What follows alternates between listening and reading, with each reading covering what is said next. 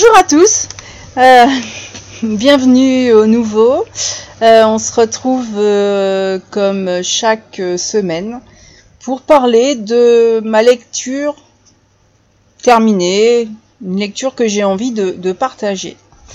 Cette semaine, je vais changer un peu mes, habitudes parce que je reviens sur quelque chose de beaucoup plus classique que ce que je présente habituellement, qui est un essai, euh, un essai, un témoignage d'Étienne Barillet qui s'appelle, enfin qui s'intitule Absolument la vie.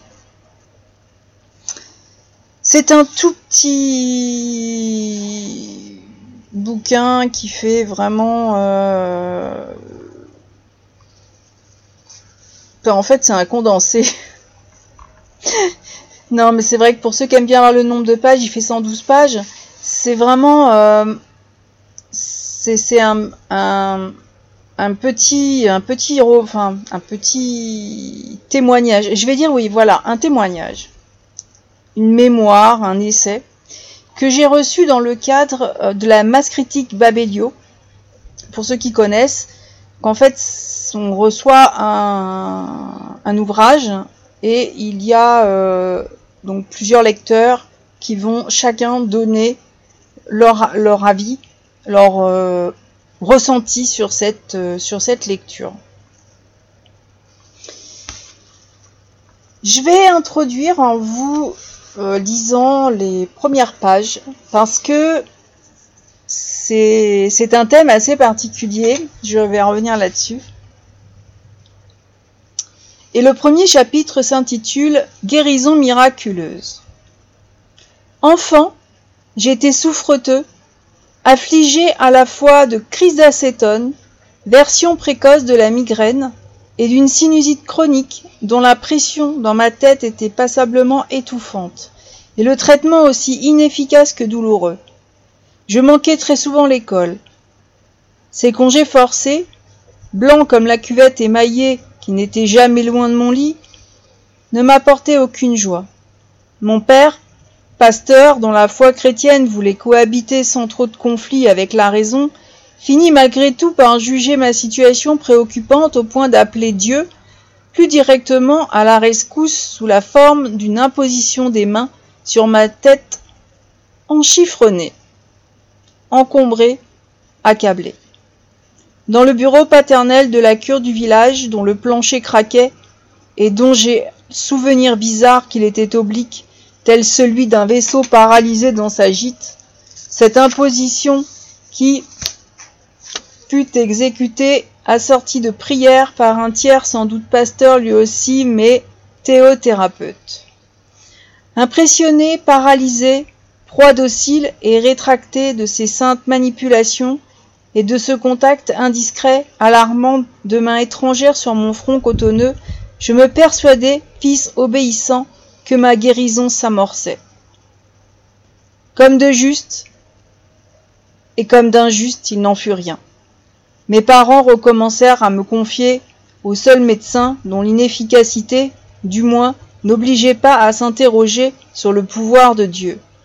Mais, si jamais il s'était questionné de la sorte après l'imposition manquée du théurge aux mains intruses, leur réponse aurait été bien sûr que Dieu ne nous doit rien, et que son indifférence apparente aux maux du monde, petit et grand, est un mystère qu'il faut accepter avec humilité. Euh, je précise que l'auteur écrit ce texte peu de temps après avoir perdu son épouse, euh, qui est décédée à la suite d'une longue maladie euh, une, maladie qui détruisait progressivement sa faculté de penser. Ce fut euh, très probablement une, euh, une souffrance pour l'auteur et c'est ce qui rend cet essai poignant parce que son épouse elle Monique, eh bien, euh, elle était elle était croyante, mais euh, mais elle n'était pas. Elle, elle était euh, catholique. Et sa foi n'était pas n'était pas n'avait pas été ébranlée comme celle de l'auteur.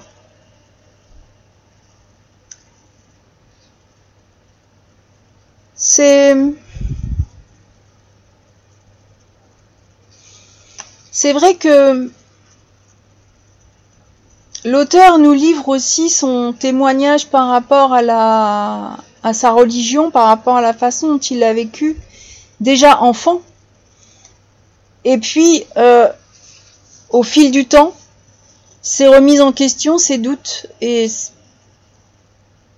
j'ai trouvé que c'était vraiment. Euh, d'ailleurs, il ne juge pas, il ne il présente vraiment son, son témoignage, sa, la mémoire de ces années, euh, comme un exutoire à sa propre souffrance, je pense. Et euh, il a découvert le catholicisme quand il a rencontré Monique, son épouse. Et puis, euh, ben, il, en, perdant cette épouse à son décès, il, euh, dévoile son, parcours, sa révolte adolescente contre le père, le père du père d'ailleurs, puisque c'est pas, ça doit pas être facile d'avoir un père pasteur. Et puis euh, ses doutes. Et c'est vrai qu'on on peut se demander comment ne plus croire quand on est fils de pasteur. Ça doit être euh, d'autant plus compliqué que qu'on remet en question autant euh, autant le, père représentant de du Seigneur et, et en fait on parle de théologie et d'existence de Dieu. Moi ce sont des sujets qu'en général je n'aborde pas en société. Je et pourtant ce sont ce sont des sujets qui m'intéressent. Alors pourquoi Vous allez me demander? Ben parce que j'ai euh, bien remarqué qu'il y a deux sujets qui fâchent quand on est à table ou enfin ou même quand on discute quelque part. Il y a deux sujets qui sont à éviter absolument, de mon point de vue, et que j'évite maintenant depuis euh, assez longtemps. C'est la religion et la politique. Parce que étrangement, c'est assez euh, rare de trouver une ouverture d'esprit qui fait qu'il y ait une réelle discussion. En général, c'est plutôt, euh, même avec des, personnes qui ont une ouverture d'esprit assez exceptionnelle, je me suis retrouvée à, face euh, à, d'un seul coup des... L'impression qu'il y avait une porte qui se refermait là et que chacun voulait imposer son Dieu et son, son idée politique qui était forcément la meilleure. Je crois que dans, dans ce...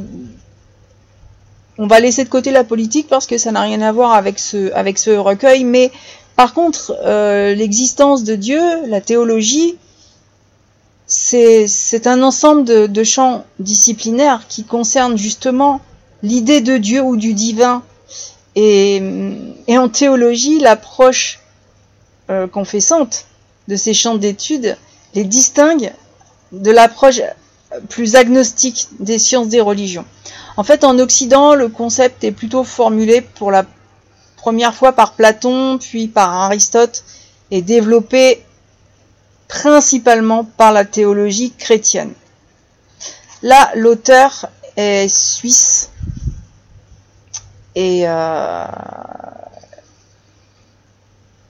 il se souvient donc euh, lui aussi d'un collègue français qui a été scandalisé parce que la théologie était nommée en premier dans la liste des facultés. Et euh, cette personne euh, a dit, bah oui, voilà, Dieu premier servi, vieille tradition, mais enfin, puisque Dieu n'existe pas, cela n'est-il point abusif quelque peu? L'auteur est né en 1947 et il a euh, déjà euh, lui-même, parce que c'est lui qui le raconte, rencontrer le fameux sujet qui fâche que j'évoque. Et c'est dommage. C'est dommage, je pense que quand un sujet se ferme immédiatement parce que on ne peut avoir qu'une opinion sur l'existence de Dieu. Hein. Euh, il n'y a rien de scientifique là-dedans et d'ailleurs, enfin, je j'ai beaucoup d'exemples parce que c'est un mystère. Il y a un mystère, un mystère qu'on peut pas nier, que je retrouve dans l'interrogation d'Étienne Barillet, qui qui me plaît beaucoup. J'avoue que je, je, recommande vraiment euh, à tous ceux qui se qui se questionnent alors qu'ils sont plus agnostiques, c'est-à-dire euh, ouverts à, aux idées, euh, de lire absolument la vie. Ma lecture à moi m'a beaucoup apporté. Que ce soit d'ailleurs juste en culture générale, en théologie, mais surtout dans la réflexion euh, de l'auteur en elle-même. Euh, il, voit, je vous ai lu les premières lignes et j'ai trouvé qu'il voyait ça avec humour, cette demande de l'homme pour guérir les maux euh, de la vie. Donc là, en l'occurrence, la position des mains sur, sur lui qui lui a semblé totalement intrusive. parce que quand on ne sait plus, on, on, demande on demande un, miracle et l'auteur ne juge pas l'absence de réponse justement à ces trop nombreuses prières. Euh, il, a, je trouve que son, il a un humour qui est léger mais qui est bien présent et son écriture m'a porté vers les questions que je me suis déjà posées parce que les questions qu'il se pose sont des questions que toutes personne, euh, croyante ou pas, s'est posée. Alors moi je me les suis posées il y a très longtemps. Euh, celles qui n'ont en réponse que... Je pense qu'elles elles, n'ont elles n'ont de réponse que dans la foi. Et, euh, et dans les croyances, quelle que soit la croyance. Donc Selon moi, ça, ça reste un mystère. Il y a euh, toutes ces reliques qu'on qu'on bousille parce que quelque chose qui, qui, est, qui est passé au carbone 14 est forcément détruit. Et euh, on parle souvent du linceul de Turin. Eh bien, pour moi, la science n'a rien à voir là-dedans. La science euh, déjà n'est pas là pour démontrer l'existence de Dieu. Et, et puis, bien, on y croit ou on n'y croit pas. Et après, on peut justement, quand on est en accord avec, euh, avec soi là-dessus, je vois pas où Dieu peut être un problème. Alors moi, je parle beaucoup de spiritualité et pas de religion. Euh, déjà parce que je ne suis pas euh, croyante au sens où on l'entend. Euh, je reste plus dans, dans ce qui est spirituel. Le yoga, c'est spirituel, par exemple.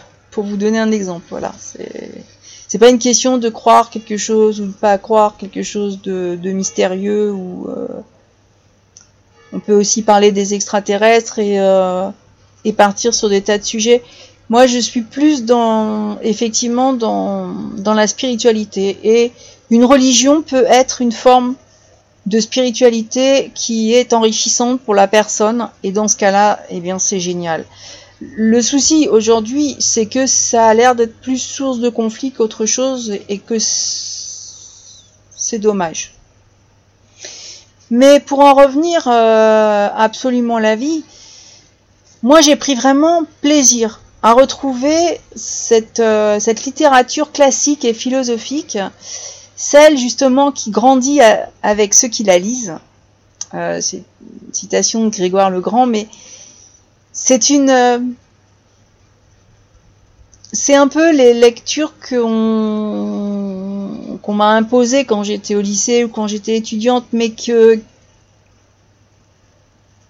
qu'on n'est pas forcément prêt à accueillir à cet âge-là, Alors que euh, aujourd'hui, j'ai beaucoup plus de plaisir, beaucoup plus de partage dans la réflexion et que c'est pour moi c'est toujours une petite graine qui est semée dans mon esprit, dans l'esprit des autres lecteurs.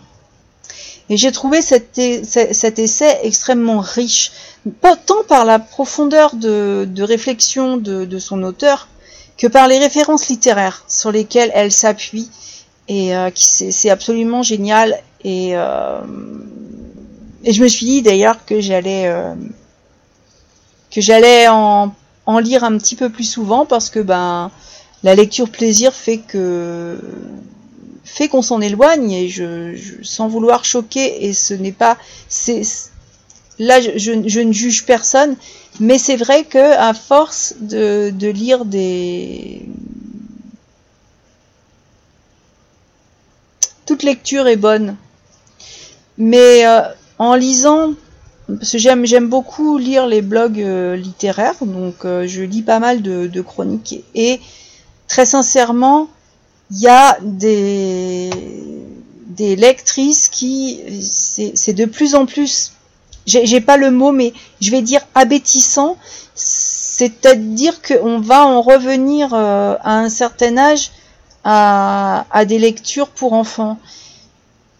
Ce qui est bien, pourquoi pas, on est tous enfants, mais on peut pas, ne, peut pas rester que là-dessus si on veut avancer, si on veut évoluer dans la réflexion.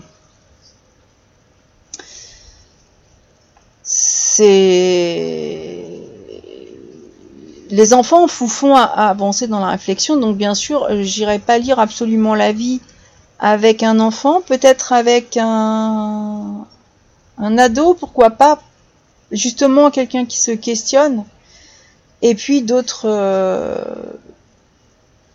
ce dont je parlais que je trouve abétissant, c'est pas abétissant d'une manière générale, par contre, ça l'est si adulte euh, on, retombe un peu dans les niaiseries, alors que, si on le lit avec un enfant, l'enfant lui va avoir ce que la lecture n'aura pas à elle toute seule, c'est-à-dire les questions, les questions qu'un enfant peut se poser, et, euh, là ça prend toute sa richesse.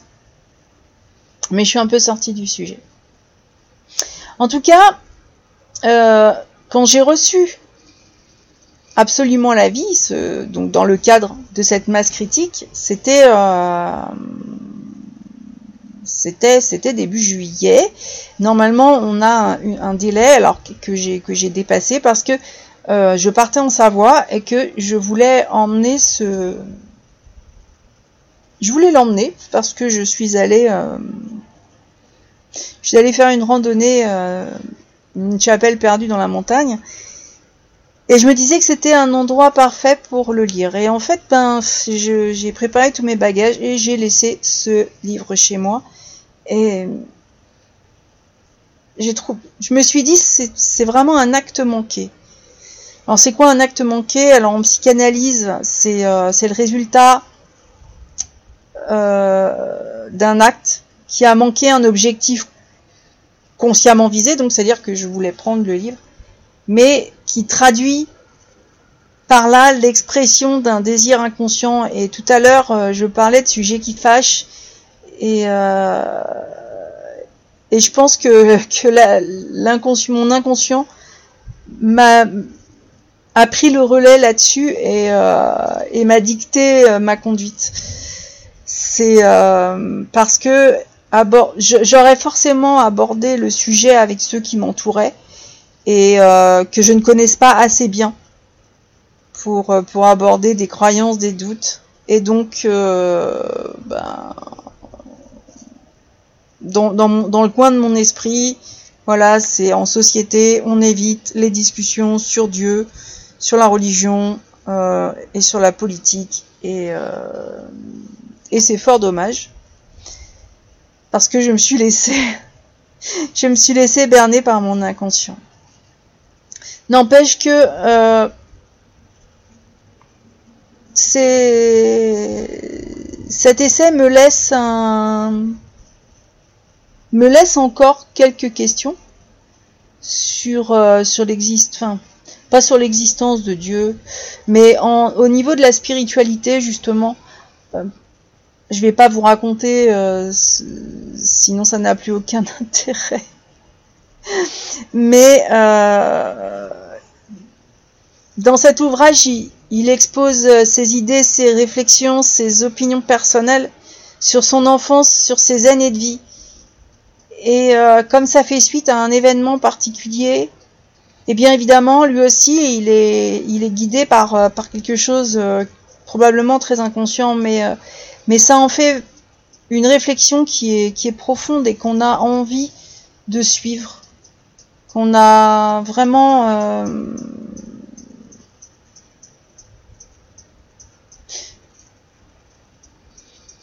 je, me suis... C'est très curieux parce que donc euh, je, l'ai dit, je ne suis pas croyante, mais par contre, euh, je, je crois... Enfin, J'estime que la spiritualité est importante dans la vie et dans la santé. J'ai tendance à parler de santé spirituelle. On a besoin de, de croire en quelque chose pour avancer, alors que ce soit des, des projets, que ce soit des... Et là, j'ai trouvé que l'auteur, lui, en ayant ses doutes, ses fils de pasteur, alors euh, j'imagine quand même que ça pas dû être marrant tous les jours. Et par contre, par rapport à la foi chrétienne de son épouse, il a euh, un émerveillement, euh, un respect et euh, quelque chose de vraiment magnifique. D'ailleurs, le, livre, le livre porte son titre, hein, absolument la vie, parce que bah parce qu'il emploie d'ailleurs il, emploie ce terme dans, la fin de, son, essai, euh, en parlant de, son épouse Monique, qui euh, et de son Dieu d'ailleurs. À elle, elle, euh,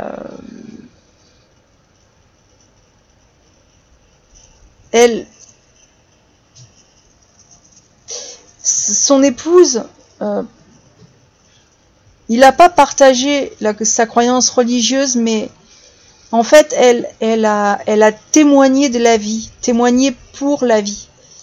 Et euh, il a...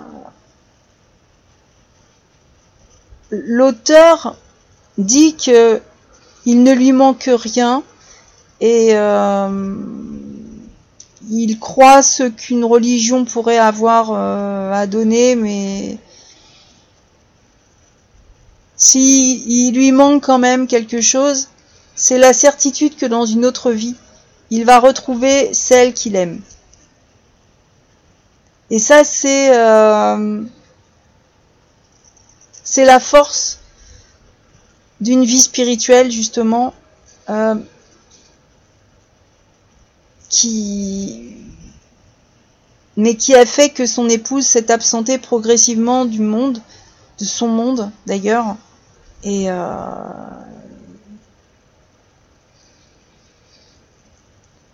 qu'elle il, a été euh, je crois qu'il a ça il y a eu une réelle souffrance de la voir euh, s'éteindre de cette façon intellectuellement. Mais il dit que aussi longtemps que son visage put exprimer quoi que ce fût elle a souri. Ce qui signifie que si elle a cessé de comprendre et d'aimer, eh ben ce fut dans la douceur, et qu'elle s'est seulement absentée. Voilà. Pas de son plein gré, mais euh, comme on le fait, comme on le fera tous, euh, brusquement ou lentement, et, euh, et elle lui a fait éprouver jusqu'à la fin, et à l'extrême fin surtout, c'est que les humains ne sont pas des êtres pour la mort, euh, contrairement à ce que voulait euh, Heidegger, mais que leur vérité la plus pure est la vie, justement. Absolument la vie. Vous comprenez euh, le titre, puisque je vous ai dévoilé quand même autant mon, retour de lecture euh, quelques impressions de, l'auteur. Et si, si, on me demande si je recommande ce livre, oui. Et euh, j'ai même, même envie de le faire découvrir à, ceux qui se disent athées. Parce que euh, pour moi, la, pour moi, ça reste une philosophie. Voilà. Une philosophie, et euh, je ne parle pas de religion parce qu'en fin, en fin de compte, au sens, de religion, euh, moi j'associe ce terme-là à un autre qui est, très, très réducteur. Euh, et, donc je parle plus de spiritualité et la spiritualité pour moi c'est de la philosophie. Et en fait l'auteur est un écrivain, un philosophe et euh, traducteur suisse de langue française. Donc, euh, il a été lauréat d'ailleurs de nombreuses distinctions littéraires, dont le prix d'honneur Paris, euh, le prix Rambert, le grand prix de la Fondation vaudoise pour la culture en 1987, le prix de l'Union internationale des éditeurs de langue française. Et, et c'est un auteur qui, qui a même reçu le, prix Bibliomédia Suisse 2011 pour son roman Un Véronèse que je n'ai pas, pas lu. Mais la, la richesse de sa plume, la, la, qualité de son écriture me donne envie de découvrir euh, beaucoup plus sur, euh, sur cet auteur que je ne connaissais malheureusement pas. Donc euh, je remercie très sincèrement Mass Critique Babelio parce que c'est ça aussi euh, c'est un partage et c'est quelque chose de, très beau de pouvoir revenir à, à, la littérature classique et découvrir un auteur euh, que même en ayant fait, en ayant été euh, au lycée, en ayant les études littéraires, eh ben, on n'a pas forcément découvert parce qu'on ne peut pas découvrir tous les auteurs, tous les livres. Et, et, ces échanges, ces partages font que la vie continue à, à nous offrir des merveilles et à nous